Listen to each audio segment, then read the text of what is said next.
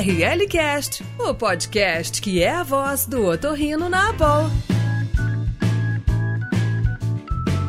Olá, bem-vindos ao ORL Cast, o podcast da Associação Brasileira de Torrinolaringologia e Cirurgia Cérebro-Facial. Eu sou Roberta Pila, médica aqui em São Paulo, atual secretária da Educação Médica Continuada da BOL. O ORL Cast é um espaço para a gente trocar experiência, que sempre traz aspectos de vivências relacionadas a temas otorrinolaringológicos, de saúde e bem-estar. E hoje a gente vai ter um, um tema que inclui um pouco uma, uma multidisciplinaridade. A gente vai ter um bate-papo aí que vai incluir três especialidades. Renata, tudo bem? Um prazer te ter aqui com a gente para falar um pouquinho desse assunto tão interessante. Conta pra gente, te apresenta e conta pra gente o que, que a gente vai ter hoje e quais são as nossas convidadas ilustres. Olá, Roberta, tudo bem? É um enorme prazer estar aqui mais uma vez para participar do podcast da Associação Brasileira de Otorrinolaringologia. Hoje nós vamos falar sobre um assunto, né, quem já me conhece, mas para quem não me conhece, meu nome é Renata de Francesco, eu sou professora livre docente na Faculdade de Medicina da USP. E quem já me conhece, como eu falei, sabe que falar sobre respiração oral é um dos meus temas preferidos, vamos dizer aí que é o tema pelo qual eu me dedico no meu dia a dia e sou apaixonada, não é? Do ponto de vista otorrinolaringológico, né? Muita coisa que a gente já vem comentando aqui no, nesses últimos tempos, mas hoje a gente vai ter a participação de duas colegas, que é a Márcia Haas, que é ortodontista, e a Lia Duarte, que é fonoaudióloga. Tudo bom, Márcia, Lia? Vocês podem se apresentar que tenho certeza hoje teremos uma ótima conversa. Olá, doutora. Prazer em vê-la aqui. Eu sou a Márcia Mas, então, eu sou professora de odontologia e ortodontia do Departamento de Fonoaudiologia da Universidade Federal de Ciências da Saúde de Porto Alegre. Para quem não ouviu esse nome, é a antiga fundação, mais antiga ainda, Faculdade Católica de Medicina de Porto Alegre. E eu tenho um prazer enorme estar aqui com vocês e trabalho também no meu consultório, tenho uma experiência bastante grande já nessa área de relacionar, então, o tratamento ortodôntico com a repercussão nas funções orais, principalmente a respiração. Então, passa para lá, vai para nossa colega Lia. Boa noite, doutora Renata, doutora Roberta, doutora Márcia. Eu sou Lia Duarte, fonoaudióloga clínica e especialista em motricidade orofacial e trabalho basicamente com nesta área em clínica particular aqui em São Paulo. Obrigada pela oportunidade de estar participando desse podcast. Muito bom. Bom, a gente tem então esse assunto tão prevalente no nosso consultório e que acaba sempre nos trazendo muitas dúvidas. É, então a gente vai começar aí. Eu queria saber de vocês quais as características de um respirador oral. O que que então eu consigo pegar um paciente, uma criança, basicamente, que é o que a gente vai falar hoje, e identificar essas características desse nosso paciente respirador oral. Márcia, começa contigo. E aí, me conta. Então, no primeiro momento, quando eu me deparo com uma criança, eu vou conversar com ela, com o seu cuidador, o familiar que acompanha, para ver as características, ou seja, por meio do seu relato, como é essa respiração. E dentre uh, esse histórico, sempre a gente pergunta se ela respira bem, se ela não respira bem, se já foi no otorrino, se não foi a primeira coisa que a gente recomenda é consultar o otorrino, porque é importantíssimo que o diagnóstico final dessa respiração oral seja do. Nós, como ortodontistas, somos coadjuvantes nesse tratamento. Então, dentre essas características, normalmente elas nos relatam características de alteração de sono, baba no travesseiro. A gente observa como características extra-orais uma dificuldade de vedamento labial, olheiras, já uma má oclusão meio evidente, muitas vezes se mostrando na face. E ainda, muitas vezes, nós temos o relato de halitose desses pacientes, bruxismo, e existe, inclusive, hoje, mais atualmente, uma especulação se esse bruxismo não seria um, um fator de proteção das vias aéreas, né? Já que ele ocorre com tanta frequência nesses pacientes. Então, enquanto não tivesse causando uma alteração, grandes alterações, poderia ser, inclusive, um fator de proteção para esses pacientes. E como características intraorais, de uma maneira bem em geral, a gente pode gente, gengivite, cárie e uma diversidade de maclusões que nós vamos comentar aqui durante a nossa conversa. Complementando a Márcia, que a gente percebe também essas alterações, eu vou focar mais na parte de fono. A gente vê alterações da musculatura e das estruturas orofaciais. É, por exemplo, lábios. O lábio geralmente, o lábio superior geralmente é pouco desenvolvido, né? Às vezes a gente chega a ter um lábio superior encurtado e o inferior é mais grosso, mais espesso e com uma eversão, o que dificulta o selamento labial. E a língua pode apresentar flácida, né, modificando a postura habitual dela, que seria na papila incisiva, tornando ineficiente a, a realização das funções da fala, da mastigação, da deglutição. E outra característica também que o respirador oral apresenta é a postura corporal. É, na maioria das vezes tem uma, uma, uma postura com a cabeça, pescoço anteriorizado, né?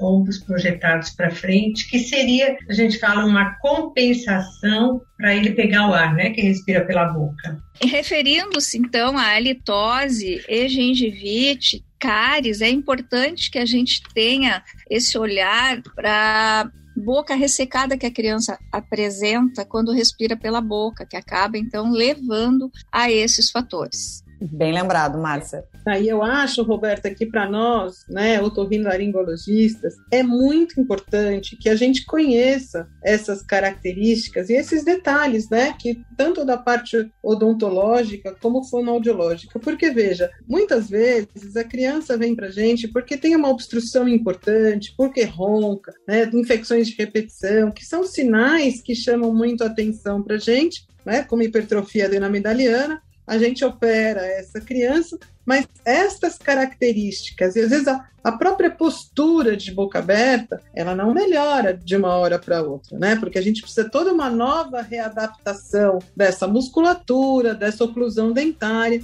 Então, assim, a adenomidalectomia, ela possui sim algumas limitações, não é? Porque a gente vai tratar a obstrução, mas uma grande parte das nossas crianças, elas vão precisar da avaliação odontológica e, e talvez tratamento ortodôntico, assim como terapia fonoaudiológica, né? E a gente sabe que no, na semana seguinte, quando a criança volta, a mãe fala: Ah, mas a boca não fechou ainda. E aí a gente tem que explicar para ela, se a gente já não explicou antes, né? Que é o ideal, que tudo isso faz parte de um conjunto e que essa criança vai precisar de, de outras adequações e talvez dessas terapias complementares. Fundamental isso. A gente até tem um podcast que, se o pessoal tiver interesse, pode ir lá no início, exatamente mais da questão otorrinolaringológica mesmo do paciente respirador oral.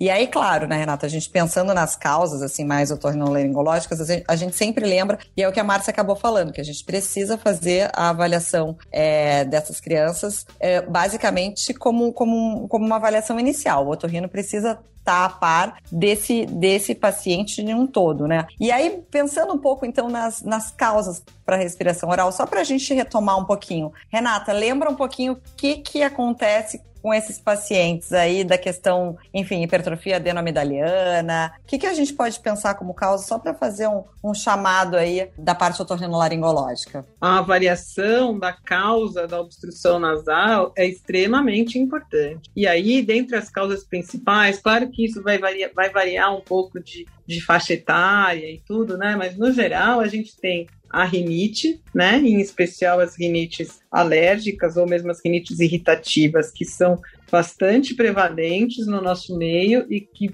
traz com que as crianças tenham respiração oral. A gente fala criança porque essas são as mais comuns que a gente recebe, mas o adulto com rinite também respira pela boca e às vezes vai precisar de, de terapia complementar. Mas as rinites, acho que são as mais prevalentes, e seguindo disso, sem dúvida, a hipertrofia adenoidiana ou hipertrofia adenoamidaliana, que vai ter sintomas mais exuberantes, mas que também vai resultar na respiração pela boca. E quando a gente fala dos adultos, já falei da rinite, mas a gente tem que pensar que tem desvio de septo e outras questões aí que precisam ser avaliadas com cuidado. Então, às vezes a gente recebe um paciente que vem do pediatra, por exemplo, mas às vezes a gente recebe pacientes que vêm do dentista, do fonoaudiólogo, porque eles já avaliaram essa criança e para o sucesso do tratamento deles também é importante que a gente identifique e trate a causa da obstrução nasal. E aí vem aquela questão: o paciente, então, parece que já foi, né, às vezes, feito a, a adenamidalectomia e continua a gente procurando uma causa para manter essa respiração oral. E aí eu vou perguntar, então, um pouco para a Márcia agora. Exatamente o que, que a gente consegue pontuar, assim, como as maiores causas para a respiração oral para esses pacientes? Márcia?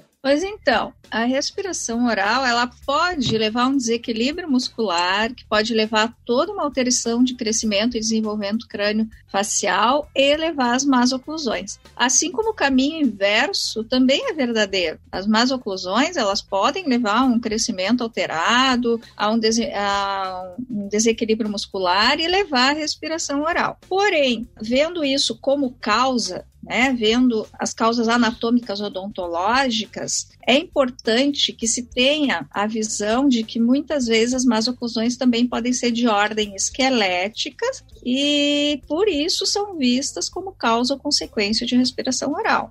Como principais causas, então, nós temos causas diretas e indiretas. Diretas, a mais comumente associada é a atresia maxilar transversa, justamente por gerar essa atresia na base do nariz, acaba ocorrendo um aprofundamento do palato, que acaba roubando um pouco de espaço interno nasal e realmente é uma causa estrutural obstrutiva esquelética que pode levar a criança a respirar pela boca. E como causas indiretas, nós temos como principais uma sobressaliência aumentada, que está principalmente associada à classe 2, que é aquela má oclusão onde existe um retrognatismo de mandíbula e ou um prognatismo de maxila, ou essa sobressaliência pode ter causas dentárias, não necessariamente esquelética, pode ter os incisivos superiores para frente, os incisivos inferiores pra, mais para trás, mais retruídos, como a gente diz. Mas tendo essa sobressaliência, isso dificulta um vedamento labial e favorece a entrada do ar pela boca assim como uma mordida aberta.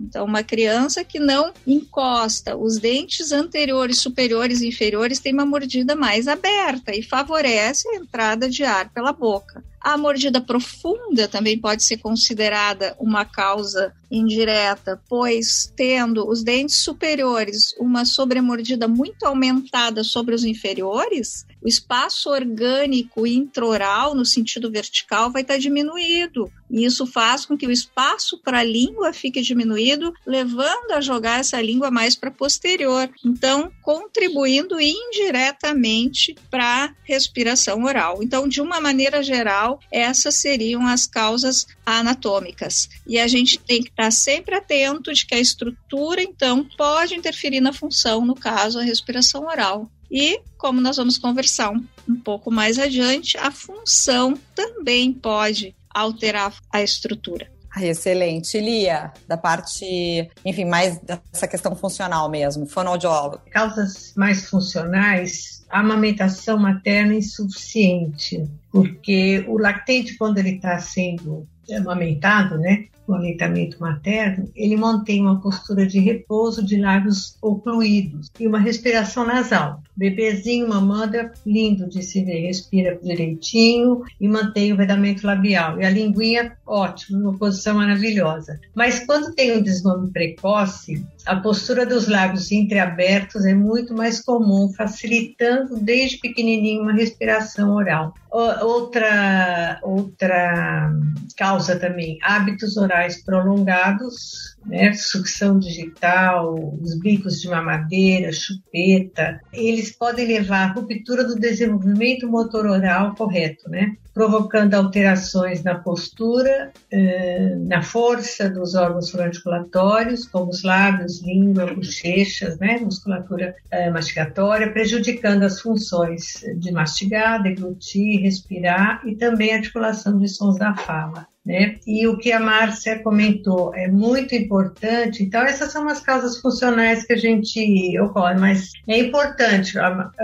se o paciente tem uma mordida aberta, uma mordida cruzada, encaminha para o ortodontista, porque isso vai limitar o nosso trabalho. Mesma coisa, passa primeiro, eu sempre encaminho quando chega direto para mim, encaminho para o otorrino. Vamos ver como está essa parte clínica do, da criança, do adulto, né? Gostaria de comentar um pouquinho sobre a, a, a visão ortodôntica da amamentação. Foi bem, achei bem importante ali a, é, trazido para nós essa questão. A gente considera a amamentação o primeiro aparelho ortopédico do bebê porque ela vai estimular um crescimento crâniofacial adequado e as funções orais adequadas, sucção, deglutição, mastigação, fala. Então, a importância da amamentação natural, que já possui tudo isso calibradinho ali, né, no seio materno, quantidade de leite, a, a temperatura do leite, porque a, a quantidade exagerada pode levar a uma deglutição atípica, a engolir muito ar, né? A temperatura alterada pode levar a, a, a falta de aconchego para essa criança, ela levar a desenvolver algum hábito oral deletério.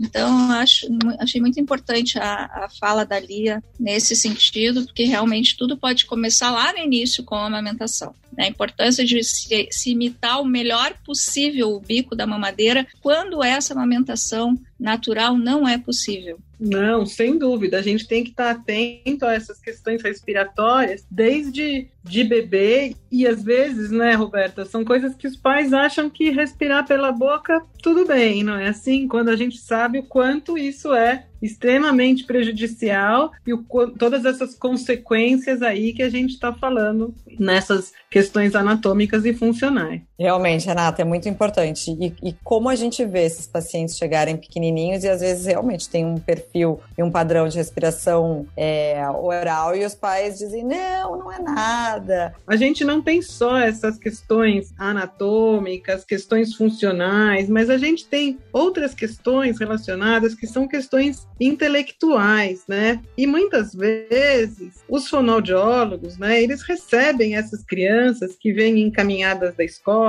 às vezes por distúrbios da fala. A gente sabe, né, e, e a Lia pode nos complementar, que a própria alteração respiratória também vai influenciar na questão da, da colocação de alguns fonemas, e a gente pode ter distúrbios da fala, né? E, e nem vamos incumpridar que essas crianças podem ter otite secretora, né? Que isso influencia ainda mais, né? Mas outro dia a gente faz outro podcast. Mas nas questões da fala, mas as fonoaudiólogas também recebem crianças que vêm com questões de aprendizado. E a gente sabe aqui o quanto do quadro respiratório interfere na atenção, nas questões neurocognitivas, no quanto de aprendizado essa criança pode ter influência, porque respira mal e porque dorme mal, não é, Lia? Mas isso também é uma coisa comum que aparece no consultório de vocês e que depois vocês vão acabar encaminhando essa criança para uma avaliação, não é isso? Com certeza. É, a gente sabe, né, que principalmente a criança que apresenta apneia, né, acorda à noite, agitação, e nós sabemos, tem estudos, estudos que constatam que as crianças são geralmente inquietas, agitadas, é, impacientes, né? E estão sempre cansados e sonolentos. Isso acontece porque há uma menor oxigenação cerebral, né? porque o sono agitado acorda várias vezes. E o que a gente que você estava falando aparece para a gente, ou, ou, a fala, alteração da fala devido à postura uh, inadequada dos órgãos articulatórios, que depois eu vou explicar um pouquinho mais, né? E, e nós vemos também, você falou, Renato, por isso que é importante a avaliação audiológica. É, às vezes a criança apresenta é, desatenção, trocas e problemas no processamento auditivo central. Às vezes, uma otite de repetição, ou então infecções, causam uma, uma perda auditiva, ou mesmo, uh, independente de ter uma perda auditiva ou não, eles, o respirador oral tem uma tendência a ter mais uh, problemas nessa área de processamento auditivo, que atrapalha bastante a alfabetização, a fala em si, né?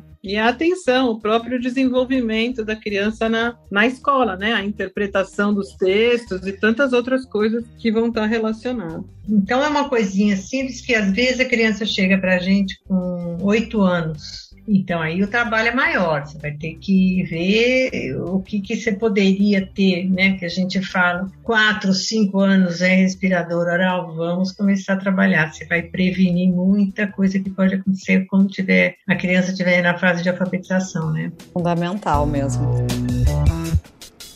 Você está ouvindo ORL Cast.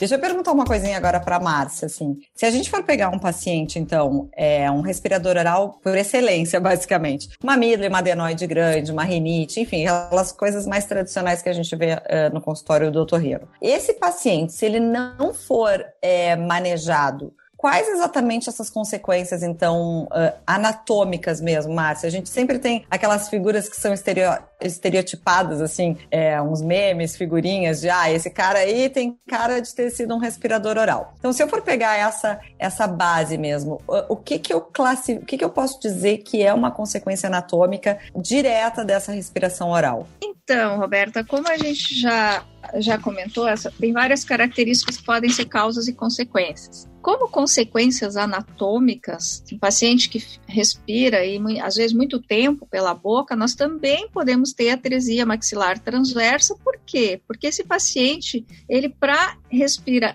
ficar respirando pela boca, ele acaba tendo uma postura baixa de língua. E aí a força da língua não vai se contrapor à força dos bucinadores, dos músculos das bochechas, e acaba então atresiando a parte superior, porque apenas a força do, do, das bochechas é que vai atuar ali. E além disso, né, o ar não passando pelos seios maxilares acaba levando uma constrição esquelética local. E essa atresia maxilar transversa, ela vai acabar gerando uma mordida cruzada posterior ou não. Né? Então, muitas vezes o otorrino nos encaminha pacientes porque às vezes até já fez a cirurgia, já resolveu a parte obstrutiva nasal e com o diagnóstico de uma maxila trésica, mas não tem mordida cruzada. Pode acontecer, porque muitas vezes os dentes inferiores se inclinam para dentro e compensam aquela atresia maxilar ou pode ocorrer uma mordida cruzada funcional de um lado só, a gente chama justamente de funcional, porque é quando a maxila é mais estreita e cruza de um lado, ou seja, a tampa não cabe bem na panelinha, né? A tampa seria maxila e a panela seria mandíbula. Então não encaixa e ele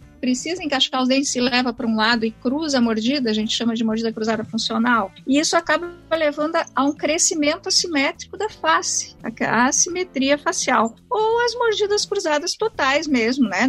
Também acontecem, e mordida é, cruzada posterior bilateral. Também a sobressalência aumentada e a mordida aberta anterior podem ser consequências de respiração oral, por quê? Pela pressão negativa do ar entrando na boca. E aí acaba gerando por inclinações dentárias ou dentoalveolares ou até mesmo esqueléticas por alteração de crescimento, dependendo do quanto isso, esse ar vai estar atuando ali. E o apinhamento dentário pela falta de estímulo de crescimento, justamente por esse ar não estar tá passando corretamente né, na, nas cavidades aeradas onde deveria passar e gerando um crescimento crânio-facial diminuído e levando aí a falta de espaço para os dentes e apinhamento dentário. A respiração oral, então, ela pode ocorrer em qualquer tipo de maloclusão. A gente classifica em ortodontia, de uma maneira geral, em três tipos, classe 1, 2 e 3. Essa é a classificação mais simples, né, que nós temos na ortodontia mais objetiva, mais antiga e que a gente acaba utilizando até hoje. Ela, como classificação de Engel, a gente utiliza na clínica, onde a gente pode ver, por meio da relação dos primeiros molares permanentes superiores e inferiores, a posição da maxila em relação à mandíbula. Né? Então, só para quem não tem muita familiaridade, ter uma noção de como a gente faz. E depois, para ter certeza de quem está realmente mal posicionado, maxila ou mandíbula, a gente complementa com a análise cefalométrica. Então, na classe 1 é onde nós temos uma boa relação de maxila com mandíbula. Porém, essa maxila e mandíbula podem estar retrognatas, né? Isso ajuda a fechar a via aérea. Classe 2, eu já comentei no início, onde nós temos protrusão maxilar e ou, e ou retrusão mandibular. E a classe 3 é onde nós temos retrusão maxilar e ou protrusão mandibular. Então, não só na classe 2, apesar de ser a mais comumente afetada por respiração oral por causas esqueléticas, mas também pode ocorrer na classe 1 e na classe 3. Por ser multifatorial da área, da área otorrinolaringológica, por ter questões relacionadas às funções da área da fono e pelas próprias outras más oclusões associadas, como eu já comentei, mordida aberta, mordida cruzada. Então, essas são as consequências que nós podemos ter aí da respiração oral. Complementando, a Márcia explicou muito bem, né, todas as alterações esqueléticas. Eu vou falar um pouquinho sobre as alterações que a gente é, encontra no respirador oral em relação às funções. Bom, respiração pela boca, né, primeiro. A fala, como geralmente eles têm uma posição anteriorizada da língua, né, respirando pela boca, a língua já é, flácida e tal. Então, porque nós encontramos é, uma maior alteração nos fonemas né, língua-dentais, no TDNL, que ele não eleva a língua, e uma imprecisão articulatória também do chá, do já, do tá e do zá. Seria um ceceio, né? Quando a criança projeta a, a língua para falar. Mas na deglutição, eh, a gente fala até mais que é uma deglutição adaptada, porque é devido à ou arcada dentária ou a língua que não está funcionando corretamente, ele tem uma, uma deglutição né, adaptada a essa, a essa a, é aquilo que a gente fala, o corpo vai, vai achando as defesas para sobreviver, né? Então ele faz uma deglutição com projeção anterior da língua, participação da musculatura perioral, né? Muitas vezes faz, apresenta movimentos de cabeça, de pescoço, e, e, isso, como a Márcia havia dito antes, pode também provocar, principalmente essa projeção da língua, alterações na arcada dentária, funcionais, devido à função errada, né? Não esqueléticas. E a mastigação, por sua vez, apresenta-se ineficiente também, né? Ruidosa, muitas vezes, é realizada com a boca aberta, é rápida ou muito lenta rápida porque ele não, como ele precisa abrir a boca para respirar, então ele mastiga muito rápido, come rápido, é um ritmo bem rápido. Ou o contrário, aquela mastigação bem lenta, a criança fica com o bolo alimentar ali fazendo, né, não engole porque cansa. Como a musculatura mastigatória, principalmente bucinadores, masseteres, apresenta-se mais flácida, é aquela criança que cansa de mastigar. E às vezes, ai, meu filho não come carne, não come nada mais duro. É isso, é o cansaço, é a, a, a essa musculatura toda que está uh, flácida, né? E a gente precisa. E outra coisa importante também é o ritmo da fala, que muitas vezes apresenta alterado. Uh, a criança tem uma reserva pequena de ar e fala mais. Então, às vezes, ela até tropeça né, nas palavras, né? Porque ela tem essa incoordenação da fala com a respiração. E, então, assim, as consequências são bastante do respirador oral, né? E eu acho que isso, Lia, é super importante, né? Quando você vê o paciente, né, e ele vai ter que ter toda essa dinâmica, como, eu já falei no começo, de ter o tratamento ortodôntico e o tratamento fonoterápico, né? Então, assim, há medidas de orientar esse paciente na terapia e quanto tempo a gente espera assim que pode ter uma melhora desse paciente? Porque isso é uma pergunta que os pacientes fazem isso, fazem pra gente, né? Ai, doutora, vai ficar anos na fono, né? Então, assim, digamos que a gente tenha tratado esse paciente que não tem, né, operou a drandalectomia ou compensou uma rinite, uma criança que não tem alterações oclusais tão importantes, porque, claro, se ele precisar fazer o tratamento ortodôntico, a gente ainda tem o tratamento ortodôntico e daqui a pouco a gente vai falar sobre isso. Mas se não tem, e que a gente vai fazer só a questão funcional. Quanto tempo, assim, a gente, claro, varia de criança para criança, da dedicação, mas o que a gente esperaria, assim, de, de terapia fonoaudiológica? Então, ótima pergunta. A gente, em primeiro lugar, o paciente chega, geralmente é indicado pelo otorrino, ou pelo, pelo ortodontista, ou até pelo pediatra, né? Então, o paciente não tem noção. Ela tá, fala que eu respiro pela boca, então meu filho respira pela boca e pronto, né? Então, a primeira coisa que a gente tem que fazer é, é uma com assim, uma explanação. Meia criança de 4 anos, de 5, não importa. Você tem que, a criança tem que entender o porquê que tem que mudar esse hábito. É uma mudança de hábito, né? E o tempo, com criança, a gente, eu, eu costumo, no final, os pais entram, porque eles são presença né, essenciais. O pai, o cuidador, os responsáveis pela criança, para auxiliar a criança. Mas olha, a gente tem nossas estratégias, é, eu uso muito vídeo, né? Que você tem, você tem esses modelos anatômicos, hoje a gente tem muitos recursos visuais, para você fazer a criança entender o porquê que é importante ele respirar. E eu filmo muito também, eu vou filmando, eu vou fotografando e a criança vai vendo a evolução dela. Aí voltando ao tempo, eu acho que em três, quatro meses você tem que ter, uh, a criança tem que ter aprendido, modificado o padrão, tá? Aí depois você, eu não dou alta, três, quatro dou alta, eu mantenho, então cada 15 vezes por mês para você acompanhar a automatização do novo hábito, né? Mas não é para ser uma terapia longa, não. Quando tem somente este, né, este fator.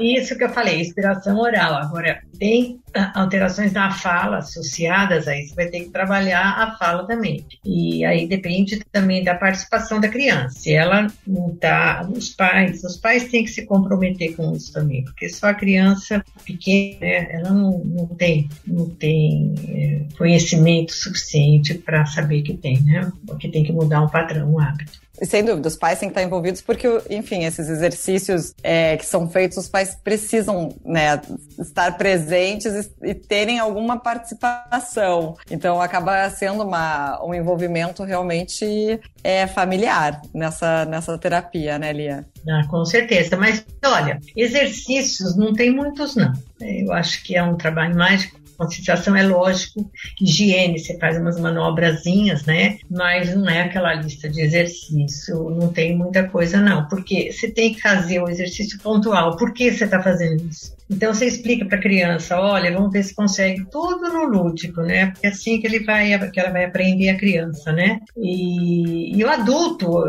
uma vez um paciente de 38 anos falou, nossa, eu tive que esperar 38 anos para aprender a respirar pelo nariz. Então a gente conta umas coisas que você acha impossível, né? Não, esperava pela boca. Mas é isso daí. É, não é para ser uma terapia longa, demorada, do respirador oral. Ô, Márcia, deixa eu te perguntar em relação essa parte de, de avaliação odontológica. Então, como é que, como é que a gente faz e o que, que, o que, que a gente tem que saber, mais ou menos, para ter uma ideia de como é que vocês avaliam esses, esses pacientes? É só uma panorâmica, raio-x? É, como é que funciona, então? Então, Uh, nós avaliamos os pacientes ortodônticos sempre por meio de avaliação clínica, características clínicas, né, por meio do exame clínico e os exames complementares. Estes exames complementares, eles vão depender da má oclusão, da fase da dentadura que a criança se encontra e, e, do momento atual de se atuar em cada maloclusão. Então, esse momento atual, eu uh, vou conversar um pouquinho mais adiante quando a gente falar de terapia. Mas, uh, para se ter uma ideia, numa dentadura decídua, por exemplo, se eu tiver problemas como mordida aberta anterior, mordida cruzada posterior, sobre a mordida aumentada, que é a mordida profunda, eu vou pedir uma panorâmica, vou fazer fotografias, que são uh, exames que suficientes para eu tratar aquela maloclusão, porque não tem grandes, quando eu vejo que não tem grandes envolvimentos esqueléticos esqueléticos. Quando eu percebo que, que tem grandes envolvimentos esqueléticos, mesmo sendo na dentadura decídua, aí eu já preciso também fazer uma análise cefalométrica, que é inclusive mais específica, é diferente da, da análise cefalométrica convencional utilizada a partir de dentadura mista e permanente. Então, tem casos específicos que eu vou, preciso fazer ortopedia na criança, o quanto mais cedo possível em alguns casos, aí eu vou precisar de exames complementares mais acurados. Mas a partir então da dentadura mista e permanente, a gente costuma pedir uma documentação mais completa voltada às alterações que a criança tem. Se a criança tem, a gente desconfia, né, então, de uma classe 2, de uma classe 3, mesmo que ela tenha uma classe 1 para confirmar, a gente vai pedir então análise cefalométrica, modelos de estudo que hoje são cada vez mais digitais, né? Fotografias, Uh, uh, análise cefalométrica frontal, ela vai entrar no caso de se desconfiar de uma atresia de maxila para confirmar. Tem outros exames ainda mais acurados, como a tomografia computadorizada de feixe cônico, que é a Conebin, que ela é maravilhosa, porque ela nos, nos possibilita uma radiação baixa, fazer uma, um exame que faz o corte de todos os outros, se tira dela uma panorâmica, se tira dela uma tele, as teleradiografias todas, tem essa possibilidade também de, de se fazer dessa forma. Até a tomografia Conibin vai nos dar uma imagem tridimensional uh, bem interessante da via aérea, embora a gente não tenha parâmetros do que é ideal em termos de tamanho para cada criança, e, mas ela, ela serve muitas vezes de comparação num pré e num pós-cirúrgico do quanto aumentou a via aérea, tem uma imagem muito boa, mas enfim, para para avaliar essa criança é a documentação ortodôntica convencional, crianças muito pequenas, na, uh, radiografias mais simples, dependendo do problema. Se for já tiver envolvimento esquelético, radiografias mais acuradas. Ótimo, muito bom. É, é importante a gente saber esses detalhes e, e sabe que às vezes quando a criança vem do ortodontista ou já foi, né, no ortodontista, sabe, Roberta? Às vezes eu peço que traga a documentação ortodôntica, ou às vezes hoje em dia a gente entra digitalmente, né, no, no exame do paciente, porque a teleradiografia de perfil, por exemplo, nos dá dados da hipertrofia adenoidiana, quando uma criança que não colabora com a nasofibroscopia, não é? E aí a gente economiza uma um novo raio-x que vai nos mostrar a mesma coisa, né? Algumas, algumas documentações aí vêm até com medidas e, e análises de porcentagens e vários índices de, de obstrução da nasofaringe que a gente otorrino não usa, mas que os dentistas sabem, né? E às vezes a partir disso até que eles encaminham para a gente, mas a gente avaliar uma teleradiografia de perfil tem o seu valor porque pode nos dar dados aí da hipertrofia adenomidaliana a tele lateral ela nos ajuda muito na questão uh, da apneia do sono, claro, uh, foge um pouquinho, mas alguns desses pacientes respiradores orais acabam evoluindo muitas vezes né, para uma apneia do sono. E ela nos ajuda também a ver se tem muito estreitamento dessa via aérea ou não, embora o estreitamento de via aérea no sentido antero-posterior seja mais causa em adulto. Em criança, sempre a maior causa esquelética, tanto de respiração oral quanto de apneia, é a atresia maxilar. Ô, Márcia, aproveitando então, em relação a essas terapêuticas do ponto de vista odontológico, assim, o que, que a gente tem de, de atuação indireta e direta, enfim, para essa terapêutica aí? Sempre que tem hábitos orais associados, importante é a primeira coisa é remover o hábito, porque muitas vezes o hábito ou de chupeta ou de sucção digital, ele vai estar tá exacerbando muito aquela alteração oclusal. Então, se for uma chupeta, pode estar tá piorando a mordida aberta, America ou às vezes é até causa também. Se for polegar, por exemplo, além de gerar, piorar uma mordida aberta, pode levar também a teresia maxilar, devido né, à, cunha que faz ali empurrando o dedo para cima e levando a um aprofundamento também desse palato. Então tem que, tá, tem que ter bastante atenção a isso. Depois, na questão de eh, a gente entrar em aparatologia, a gente vai sempre primeiro classificar o paciente. Ele é uma classe 1, 2 ou 3. Se ele for uma classe 1, 1, a gente vai ver os problemas associados. Se ele for uma classe 2 esquelética, a gente vai tratar a classe 2 no momento do surto de crescimento puberal. Esse é o ideal, não que não se possa tratar antes. Tem crianças que têm uma classe 2 muito severa, que acaba se tratando antes, até para evitar trauma dos incisivos, quando tem sobressalência muito aumentada. Então, acaba se fazendo um tratamento mais precoce, ou até mesmo muitas vezes para autoestima da criança. Mas o, o tratamento, assim, para que realmente tenha efetividade, se pega aquela curva de crescimento na, no seu pico, que a gente vê pelo raio-x de mão e punho, para fazer esse tratamento mais efetivo no momento adequado, sendo que esse tipo de, de malclusão, quando tem a sobressalência aumentada, para a respiração seria uma causa mais indireta, não seria uma causa tão obstrutiva, né? E a classe 3, a gente procura tratar o mais cedo possível, dependendo de suas características. Normalmente tem mordida cruzada posterior, mordida cruzada anterior, aí a gente precisa expandir essa maxila, tracionar essa maxila para anterior para descruzar essa mordida. Então, isso é feito assim que a criança tiver maturidade, o mais cedo possível. Só voltando um pouquinho em relação ao hábito, antes de entrar nas aparatologias, em, até em torno de três anos, quatro, se a gente conseguir remover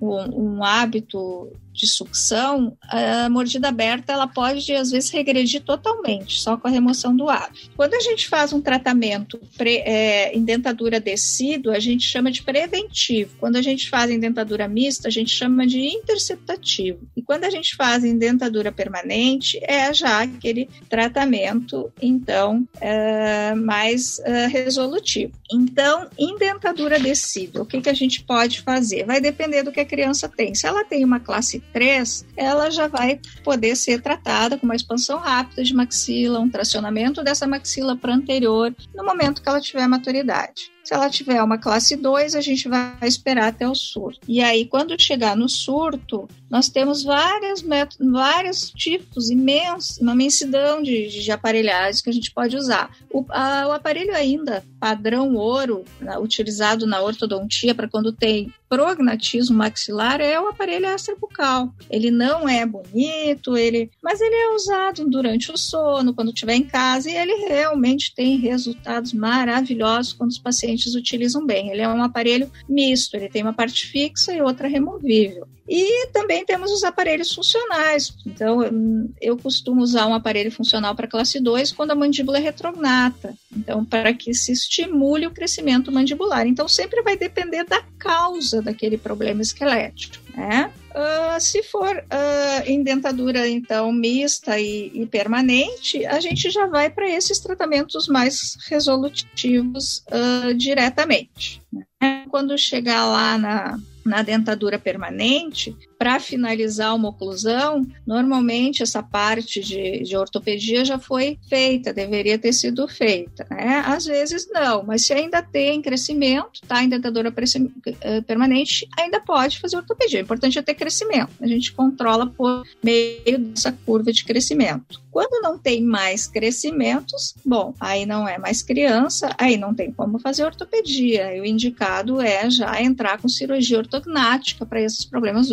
ortopédicos. E dependendo se a criança tem a malclusão muito exagerada, já está, já estão fazendo uh, cirurgias ortognáticas precoces em adolescentes, principalmente pela questão da autoestima, mas eu incluiria aqui também a respiração oral e mesmo que cresça, os pais são avisados que pode crescer, o problema recidivar e ter que operar de novo, mas dependendo do grau, já tem alguns casos sendo feitos assim. E como a gente sabe, os problemas então podem ser de ordem esquelética, daí a gente vai de, de encontro com a ortopedia ou de ordem dentária. Então, muitas vezes, uma mordida aberta, ela não necessariamente ela é de ordem esquelética, ela pode ser só por dentes que se os, superiores estão mais para cima, digamos assim, os inferiores, né, mais para baixo, uma sobressalência aumentada só porque os incisivos superiores estão mais para frente, os de baixo mais para trás, e tudo isso favorece o ar entrar. Então, quando o problema é dentário, a gente vai de encontro ao problema dentário. E um tratamento muito efetivo para mordida aberta são os impedidores de língua. Aí vem desde a infância, impedindo a língua que se interpõe entre os dentes. Aí tem vários tipos também, grades superiores removíveis, fixas, uh, aparelhos arcos linguais inferiores com esporões, umas pontinhas que algumas mães não gostam muito, que acham que machuca, mas na realidade elas de certa forma ajudam, né? A, fono, a fonoaudiologia que vai estar reeducando aquela língua, elas ajudam um pouco a reeducar e não só posicioná-la para posterior, como a grade. Se o problema for só dentário, pode-se usar parafusos expansores e não um expansor de palato mesmo. Então aí tem que ter sempre o diagnóstico. Problema esquelético dentário, o que, que eu vou tratar? Quando chega na fase de dentadura permanente, para se finalizar essa oclusão, podem ser aparelhos fixos, né, com brackets, estéticos ou não, né? A diferença é só estética mesmo, pode ser de metal, pode ser de safira, pode ser de cerâmica. Aí fica a escolha do paciente. Ou até mesmo alinhadores, né? Então, alinhadores transparentes para finalizar essa oclusão. Então, o importante é o diagnóstico. É esquelético, é dentário, o que, que eu vou tratar? E aí eu vou escolher a paratologia junto com o paciente com o que mais ele se adaptar, no caso das crianças, com o que mais a família estiver também de acordo. Quando tem opção de ser fixo, removível, eles podem escolher, né, entre fixo e removível. Quando não tem, quando o ideal é que seja fixo, a gente aí já direciona para o fixo e por aí vai. Renata, eu acho que a gente tem que ter um bom odontólogo para chamar de seu, né? Fala sério. Não, sem dúvida. Olha a situação. E aí a gente recebe paciente, eu não sei, vocês devem, basicamente contigo, né, Márcia? Chega paciente que só quer usar os transparentes e os alinhadores, que, enfim, que tá ao menos é a moda da vez. É a moda.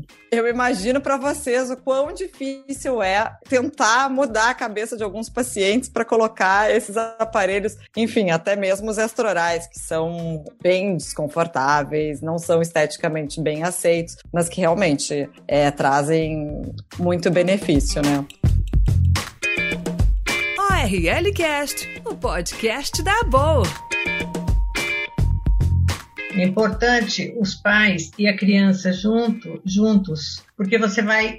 É um, é um, dado riquíssimo, você já vê como a criança se comporta, como é a relação dela com os pais, isso é muito rico para o nosso trabalho. E você pergunta: o sono da criança é muito importante a gente saber se é um sono agitado, fragmentado, se tem ronco, uh, baba, né, se é se apresenta apneia, se tem necessidade, acorda à noite para beber água, se a boca fica aberta ao dormir, a boca seca ao acordar, né, a postura de dormir dormir, se movimenta muito, se dorme com a mão embaixo do travesseiro ou bichinhos, né, se usa algum apoio e perguntar, né, como a gente já falou dos hábitos orais, né, sucção de dedos, uso de bicos, onicofagia, né, e se a, os hábitos orais, o importante é você saber a frequência, o tempo de duração e também se ainda persiste. Como a Márcia colocou bem, a primeira coisa que a gente faz é tirar esses hábitos. Muitas vezes é difícil, mas a gente, a gente tem que fazer tudo possível para tirar os hábitos, né? E a saúde oral também, geralmente eles apresentam gengivas hipertrofiadas, né? Maior incidência de cáries. Então a gente dá um, um, um passant, assim, né? essa parte intraoral, né? E a gente vai é, se ater mais às funções orais. Muito importante a gente saber como é a alimentação atual da criança uh, se é uma alimentação mais sólida, mais líquida, mais pastosa, né? Uh, o tempo que ela demora para se alimentar, né? Como eu já falei, pode ser uma criança muito rápida ou muito lenta. E em relação à fala, perguntar se o paciente, os pais têm alguma queixa da fala da criança, né? Se ela é compreendida por todos. E na avaliação a gente faz, a gente tem uma lista balanceada com todos os fonemas da língua. Se a criança já lê, né? Ela lê um textozinho, uma fala espontânea para a gente observar como está a articulação dos sons da fala, né? Se tem alguma alteração ou não. E depois a gente faz a avaliação da mastigação, geralmente eu faço com pão francês, que é um pouquinho mais fibroso, e da deglutição, como ela está engolindo. E um atento que até acho que muitos otorrinos utilizam é o espelho de Glatzel, que dá para a gente ver a, o fluxo aéreo que está saindo no nariz, né? Eu acho que é um aliado muito importante para nós fonoaudiólogos, eu controlo muito. Então, a gente fez as manobrazinhas de limpeza. Antes eu meço, depois eu meço, a gente já vê uma diferença. Isso tudo motiva a criança, né? Ela tá vendo, puxa, eu tô conseguindo. Então, a nossa avaliação é, é, é mais funcional, né? Não, não trabalhamos com aparelho e nada. E mesmo os casos de alergia, que às vezes chega, ah, mas eu sou alérgico. Sim, mas o alérgico, você vai, ele vai aprender a respirar pelo nariz quando ele não está nos momentos de crise. E lógico, paralelamente fazendo um trabalho com torrino para alergia, né? Mas o alérgico é, é a pedrinha no sapato, acho que de todos nós, né? Eu acho que a fono ajuda muito a gente na conscientização do tratamento, sabe, Lia? Porque a gente vê o paciente uma vez por mês, uma vez depois de três semanas, enfim, mas a fono semanalmente vai lembrando do paciente o quanto é importante lavar o nariz, usar medicação, né? E isso nos ajuda muito na melhora da, na adesão ao tratamento, que é fundamental. É, é, isso é importante. E, e principalmente essa explanação, que né, como eu já falei é, antes, é importante porque ele não tem noção. A criança chega não, não tem noção qual, qual o caminho do ar, então tudo isso motiva bastante saber, né? Então fala mesmo que às vezes eles têm uma alteração adulta, adulto, adulto às vezes chega, nossa, eu tô gaguejando, eu tô não. É uma coordenação entre fala e respiração. Respira pouco e fala muito, né? E a gente sabe que o ar é importante, é o combustível, como eu falo. E essa conscientização do problema é muito importante. Então, postura corporal dele, como que tá? Eu, como eu falei, eu uso muito filme, filmagem, foto, né? E propriocepção. Isso, se você não trabalha essa propriocepção dele, da postura corporal, do vedamento labial, padrão nasal, como que está, eh, vai ser difícil ele automatizar uh, esse novo padrão, né? E, assim, uma coisa, o espelho de Gladys eu uso bastante, e essas manobras, como eu chamo, manobras para acordar o nariz, né? Então, a gente, essas massagens, muito estimular, né? A gente tem que estimular essa válvula nasal, né? E associado a isso, geralmente todos têm que fazer um trabalho funcional da língua também. Como eu disse, não são muitos exercícios, você tem que pontuar, tá? Com uma língua muito flácida, fortalecer um pouco essa musculatura intrínseca da língua, né? E aí você vê se tem problema na fala, colocar, fazer a colocação correta dos fonemas que estão alterados, né? E, e, trabalhar depois as funções de deglutição e mastigação, fortalecer a musculatura mastigatória, né? E é uma coisa que a gente encontra muito hoje, as crianças, é, uma preguiça, não mastigam. A gente vê alimentação, né? Muito, é, coisas mais moles, e isso é, desfavorece né, o trabalho com essa musculatura mastigatória de bucinador, de masseteres, né? E, e, outra coisa muito importante, o respirador oral é, não é só aquele que fica com a boca aberta. Então, uma coisa que a gente tem que considerar é esse perfil, né? Perfil longo, o perfil uh, normal, né? Que o, o, os ortodontistas chamam de tólico facial, braquifacial, né, o perfil médio. Isso é muito importante esse dado a gente ter, porque dependendo se é uma pessoa que tem um, um rosto longo, mais alongado, dificilmente ele consegue ficar com um vedamento labial mas você consegue fazer com que ele não seja mais um respirador oral trabalhando posicionamento de língua, ou no palato, né, na papila uh, palatina, uh, incisiva, né, o nome correto, ou então uh, palato mole. Então a gente tem como tornar esse paciente um respirador nasal, mesmo que ele mantenha os lábios entreabertos. E às vezes você pega o contrário, você pega um braque facial com o rosto mais largo e é respirador oral. E aí camufla, né? Então você fala, ah, mas não fica com a boca aberta, mas ele é um respirador oral. Então a gente tem que estar tá muito atento a isso. E se o paciente chega para mim direto, é, basicamente, respirador oral, o primeiro encaminhamento é, é protorrino para ver se tem outra causa, né? E se tem uma que precisa fazer uma cirurgia, uma uh, adenoide enorme que esteja atrapalhando, eu não vou começar o tratamento. Faz a cirurgia, a gente começa depois. E o mesmo ortodontista, chega um paciente com a mordida aberta, mordida cruzada, enorme, eu falo, não, trabalha, descruza ou fecha, porque vai ter a língua vai escapar naquela mordida aberta, né? Então, essa consciência que a gente tem que ter do trabalho interdisciplinar. E isso que é super importante, né, Roberta? Que a gente possa fazer o contato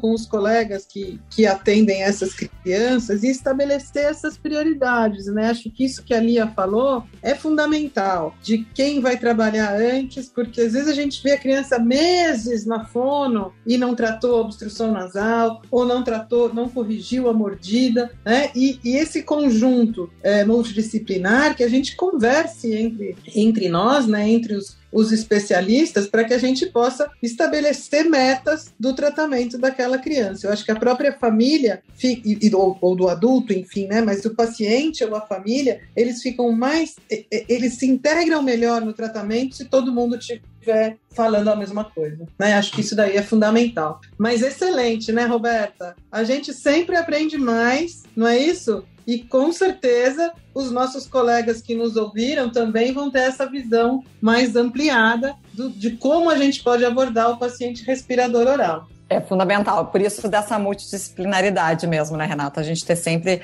essa parceria é, que a Otorrino consegue trazer Uh, e nesse caso, entre realmente a parte do, do, do, dentista, do odontólogo e da fonoaudióloga também.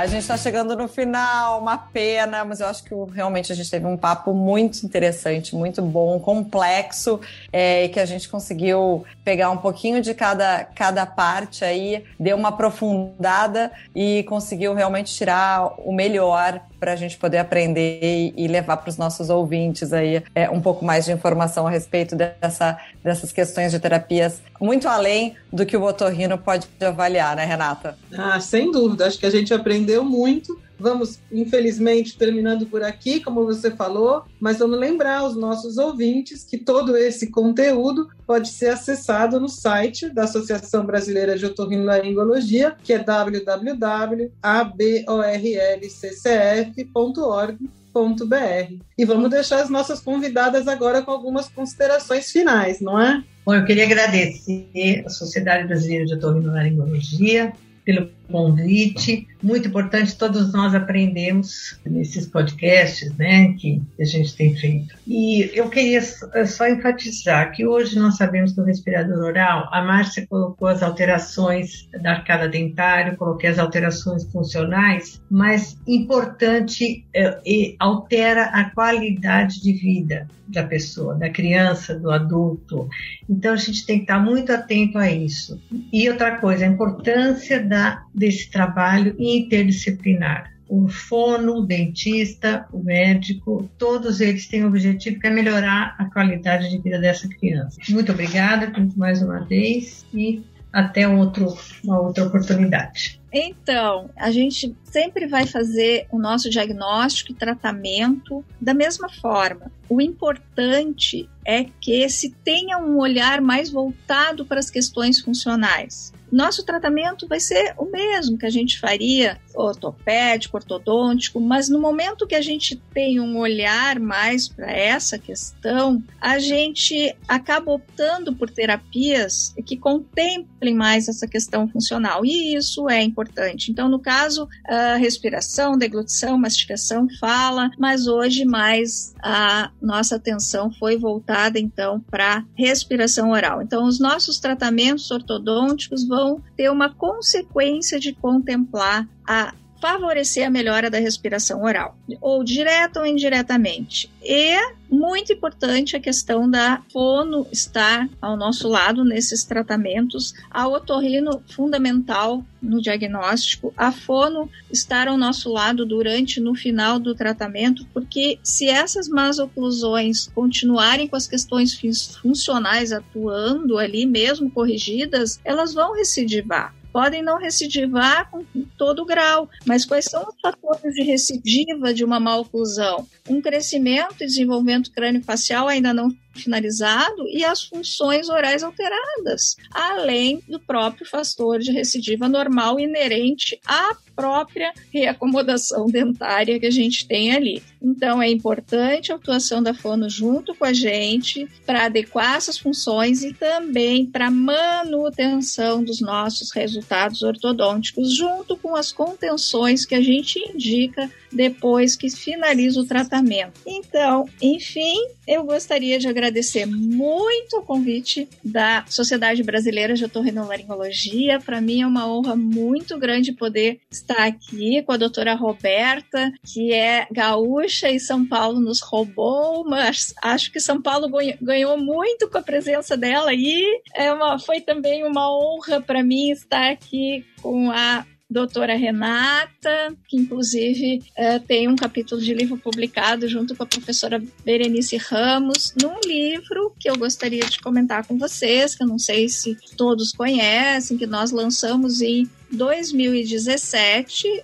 eu e a professora Sheila, fonoaudióloga, no sentido justamente de agregar essa multidisciplinaridade em relação à respiração oral e à apneia do sono. Então, o livro ele é bem didático e ele tem vários capítulos da área médica, odontológica e fonoaudiológica, sempre buscando contemplar a etiologia, diagnóstico e tratamento dessas patologias, tanto na criança quanto no adulto. E foi um prazer conhecer a fonoaudióloga ali, aprendi muito também com ela. Hoje a gente sempre aprende muito, né? E aprendi muito com todas vocês aqui. Cada comentário sempre agrega muito nos nossos tratamentos clínicos. Realmente foi uma honra e uma oportunidade maravilhosa. Muito obrigada. Meninas, muito obrigada. Foi realmente excelente. A gente teve uma, uma aula, foi quase um congresso aqui, né, Renata? A gente Sem fez uma, me, uma mesa de discussão aqui plena que rendeu aí o congresso da, da BOL, que se cuide aí com a gente, né? Bom, obrigada, Márcia, Renata, Lia, pela parceria aí, pelas, pelas explanações de vocês. E, enfim, é, lembrar vocês, ouvintes, que toda sexta-feira a gente tem um novo episódio, sempre com um conteúdo incrível, inédito, é, que é lançado nas plataformas de streaming. Então, nos vemos em breve, até uma próxima sexta-feira de manhã. Até lá!